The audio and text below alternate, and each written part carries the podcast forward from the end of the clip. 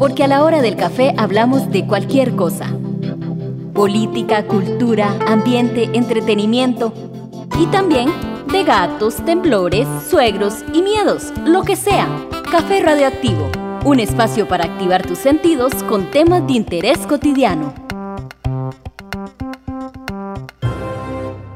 Hola, hola, soy Gloriana Rodríguez y esto es Café Radioactivo. Y ante esta coyuntura que nos exige una serie de medidas un poco extremas o tan diferentes a lo que estamos acostumbradas y acostumbrados, pues también reflexionar ante los temas que tenemos enfrente nos exige un ir más allá. Y en este ir más allá es que nos encontramos con Brian González, quien es analista político. Nos encontramos a la distancia tratando de que, de que los pensares y los sentidos pues se puedan alinear y podamos compartir de igual forma. Brian, bienvenido a Café Radioactivo y muchas gracias por aceptar esta entrevista y esta invitación a Café Radioactivo. Hola, buenas, eh, muchas gracias por la invitación y bueno, a ver conversar sobre este tema tan importante, ¿verdad?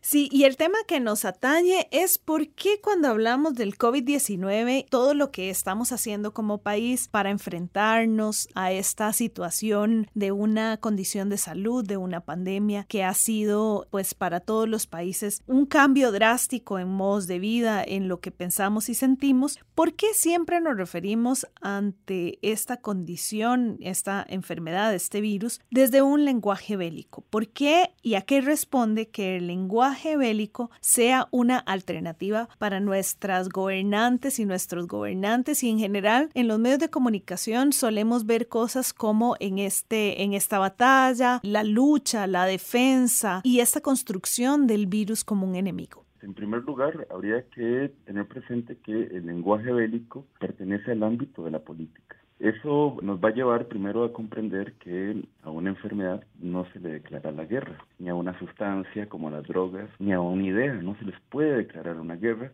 porque básicamente la guerra es un conflicto armado entre al menos dos grupos, no entre un grupo y, y algo, digamos, una sustancia, una enfermedad. Y Brian, a una de pequeña le decían que para pelearse necesitaban dos, además. Exacto, justamente precisamente por eso, digamos, las guerras va a ser un asunto que se va a declarar, digamos, entre dos bandos, uno, digamos, aliado o enemigo, y que es como lo que va a caracterizar, digamos, el, a dominar el ámbito de la política, ¿verdad? Esa distinción. Si nos quedamos en el ámbito médico, pues a una enfermedad se le busca una cura o un tratamiento, no, no se le combate, no, no se le declara una guerra. Por tanto, cuando se recurre a este lenguaje bélico para referirse a una enfermedad, lo que estamos viendo no es que se le declare una guerra a esa enfermedad, sino que se está politizando la enfermedad con un propósito claramente específico, ¿verdad? Que no tiene precisamente que ver con la cura de esta enfermedad. ¿Por qué entonces la violencia y este recurso bélico se emplea en este marco? ¿Por qué politizar una enfermedad? ¿O para qué? Precisamente porque la política va a responder a, ciertos intereses. El, objetivo final de la política es alcanzar el objetivo, el interés, si se quiere, nacional, ¿verdad? O el, o el, interés de una clase sobre otra. Lo que vemos es que cuando se recurre a este lenguaje bélico y a todo este discurso de la violencia, lo que se pretende es justamente politizar la enfermedad y hacer de ella un medio o un arma para atacar o, vigilar a, un grupo contrario en específico, como, como se da una politización de la, de la pandemia, ¿verdad? Y lo que se pretende es alcanzar ciertos objetivos entonces podemos ver, digamos, que la pandemia funciona como un arma, como les decía. ¿Por qué? Porque entonces permite, eh, y utilizando este, este lenguaje bélico, entonces se justifica suspender garantías sociales, se permite la suspensión de la circulación por las ciudades, se comienzan a, suspender una serie de garantías lo que de cierta forma busca es la desmovilización de cualquier oposición al, al, gobierno o a grupos en específico. Y vamos a ver que con estas declaraciones de excepción, lo que se va a hacer es aprovechar, aprovechar el contexto para comenzar, digamos, a destinar dineros a un sector en específico, o sea, es, más palpable la corrupción o la vigilancia de personas en específica, incluso la desaparición, todo es posible, ¿verdad? ¿Y por qué, digamos, este lenguaje contribuye, digamos, a todo este caos que se está dando de que en unos países se compra más papel higiénico y, en otros armas, ¿verdad? Bueno, en primer lugar, porque es parte por así decirlo, de, de una cuestión pedagógica, digámoslo de esta forma, porque si vemos que, digamos, el cine, las películas del cine catastrofista nos han venido adoctrinando o educando de que en tiempos de colapso lo que hay que hacer es correr por la supervivencia, ¿verdad? Correr y, ser el primero en abastecerse de todos los productos y, o sea, todo lo resume en una guerra, a una batalla, a un, a un a una competencia, cuando en realidad si vemos la historia o los momentos catastróficos, son los momentos en los que más se hace evidente el lado humano, es decir, la comunidad, la cooperación, el, acompañamiento, ¿verdad? Todo esto eh, se, impone en los, momentos, en los momentos como terremotos, inundaciones, catástrofes, todo eso surge. Pero como este adoctrinamiento del cine, ¿verdad? Y, este discurso de la competencia, en tiempos como este lo que hace es que la gente tenga miedo, que además es fundamental para, para justificar, digamos, ese combate al, al otro, al, al, otro considerado como un enemigo, ¿verdad? O al otro considerado como un potencial agente de, contagio, ¿verdad? Entonces, eso lo que genera es que la gente compita justamente, piensa que esto es una lucha por la supervivencia y es un sálvese quien pueda. Es contrario a ciertos mensajes como el tema de la solidaridad, ¿verdad? Parece que compite o contrasta más bien con esta competencia que vos estás comentando. Yo no lo vería tanto, digamos, como una contradicción, porque si vemos que se usa el lenguaje bélico, o sea, la guerra lo que pretende es crear, digámoslo así, una unidad política, una, una unidad en torno al, al, al, digamos, a la figura del gobierno que en teoría está ahí para defendernos, para protegernos, entonces se, forma esa unidad política que no admite fisuras. Entonces, se es solidario cuando uno, digamos, digamos se inserta en esa, en esa, en esa dinámica de la unidad, del, ¿verdad? Que, que está bien, o es, es apoyar al otro, es, evitar el contagio masivo de, este, de esta enfermedad que aún no, no, no terminamos de conocer, ¿verdad? Pero a la vez vemos que se crean discursos de odio de ese otro que es posiblemente casi visto como un aliado de la enfermedad, por así decirlo, un agente contaminante, un agente de contagio, el cual tenemos que excluir. Y generalmente esos otros son el migrante, las personas trans, explico todas las, diversidades que existen y que no entran dentro del, por así decirlo, el cuerpo hegemónico que es socialmente aceptado, ¿verdad? Entonces, ese otro pobre, por ejemplo, que tiene que salir a trabajar porque no, no tiene posibilidad de quedarse en su casa, es visto como una amenaza, como un casi como un enemigo interno, ¿ves? Entonces juegan con, ambas cosas, la solidaridad y la competencia, este, pero yo lo que pienso es que si no se utilizara justamente este lenguaje bélico, si no se utilizara la pandemia para politizarla y, y, obtener réditos políticos, pues entonces sí veríamos, digamos, otro, otro escenario en el cual la solidaridad justamente sería guardar el distanciamiento, quedarse en casa y demás, para evitar que se propagara la enfermedad, no para lo que decía, obtener réditos políticos de esto que está sucediendo. ¿Y cuál, es, cuál podría haber sido otra alternativa de discurso que se utilizase? Si no usáramos este, este discurso bélico, pues veríamos justamente, digamos, la solidaridad no solo de un grupo en específico, sino de casi que de todas las clases, ¿verdad? No unos invitando a que el, coste de, la pandemia le, caiga sobre los trabajadores y estas cosas. O sea, sería algo más solidario, por así decirlo, más responsable, pero digamos, eso no ha, sido la opción que han optado nuestros políticos ni, ni aquí ni en ninguna parte del mundo, ¿verdad? Lo que han optado es por el discurso de la guerra, porque eso, digamos, les permite justamente este, adecuarse a los tiempos que se inician, digamos, en, en 2001, ¿verdad? Con los atentados del 11 de septiembre, en el cual lo que se busca es como una especie de fortalecimiento de los aparatos represores del Estado, este discurso bélico también busca la eliminación de la democracia, porque al, al, al digamos, al considerar a las personas eh, como enemigos, hay que vigilarlas, hay que suprimir las libertades, hay que monitorear de que no sean esos posibles enemigos, esos o que hagan esas críticas al sistema en estos tiempos.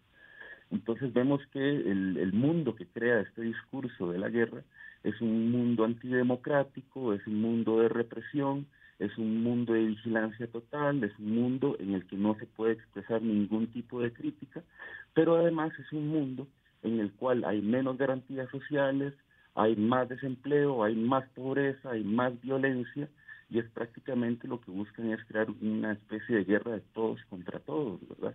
En el cual como yo ya no puedo confiar en mi vecino, entonces mejor me armo hasta los dientes para prepararme ante cualquier ataque que, suceda, ¿verdad?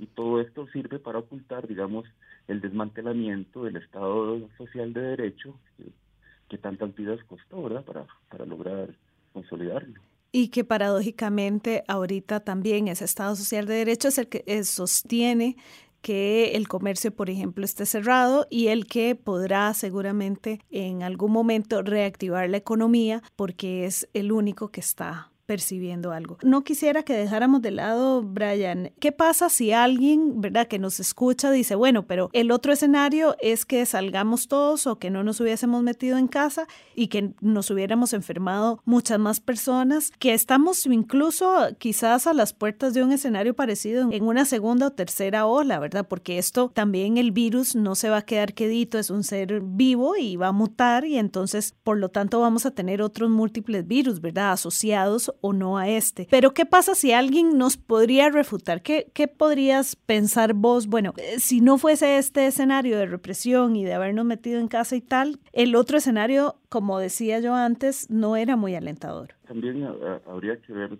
varias cosas. Una, el otro escenario no tiene por qué ser, digamos, hacer lo que están haciendo ahorita en otros países, que ya masivamente se fueron a la playa, masivamente se fueron a los centros comerciales. Eso es, digamos, exagerar el escenario, por así decirlo, pensar de que si no es la represión y la pérdida de todas las libertades, entonces es la anarquía, bueno, la anarquía no, pero el, el, estado de naturaleza salvaje de todos contra todos, o sea, eso no, no tiene que ser así. Y es más, si queremos ver la violencia y la pérdida de libertades, no tenemos que recurrir a un estado anárquico, ya lo estamos viendo en este estado de derecho, digámoslo así, ¿verdad?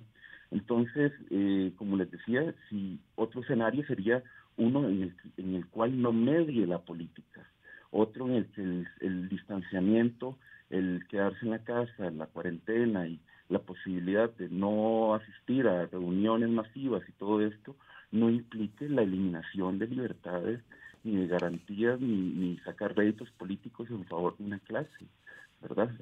eso, eso lo teníamos que tener claro. El problema no es el distanciamiento o la cuarentena que estamos adoptando ahorita, para evitar el contagio. El problema es la politización de la pandemia y, la, y considerarla como una guerra, como una forma para, como decía, tener réditos políticos. Lamentablemente, esa no es la vía que optamos, no es el que hubiera sido. Esa pregunta ya no la podemos hacer. Ya optaron por un discurso bélico. Esta es lo que vamos a hacer. Ahora lo que tenemos que hacer es cómo vamos a atravesar esta, esta decisión que ellos tomaron y, que justamente fue una decisión para nada democrática, ¿verdad? Yo también me pregunto en esto que decís, bueno, efectivamente el hubiera ya no existe, pero si ahora la justificante para muchos despidos, para muchas empresas fue el COVID-19 y si esto va a seguir siendo de esta forma, ¿verdad? Yo también quizás estoy muy ansiosa esperando que una de las medidas del gobierno sea quitarle los impuestos a la canasta básica que, bueno, había estado anunciado en el plan fiscal, por ejemplo. Eso sería muy solidario de parte del gobierno, ¿no? La pregunta es si, existe ese interés. Digamos, no voy a irme solo a Costa Rica, porque podemos ver a, a nivel global, ¿verdad? Que más bien en muchos países la tónica ha sido vamos a reducir garantías sociales, vamos a hacer que sean las clases más empobrecidas y, las que tienen más cargas laborales las que paguen por, por por este por esta crisis, por así decirlo, ¿verdad? Y que al final lo que decías de los índices de pues si la gente tiene hambre y no hay trabajo y hay hambre,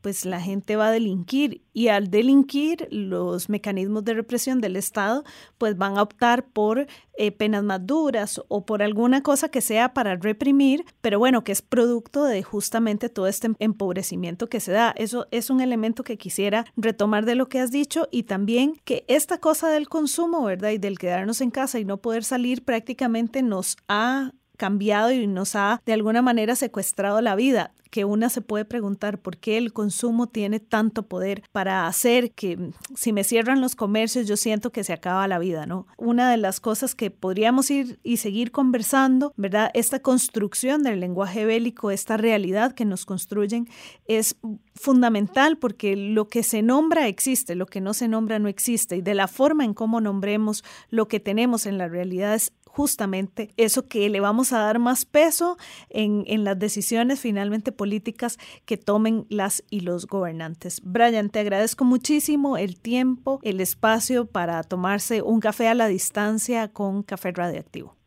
Muchas gracias a, ustedes por la invitación y invitarlos a todos a que sigamos siendo solidarios y que no permitamos tampoco que, que se elimine nuestro Estado social de derecho.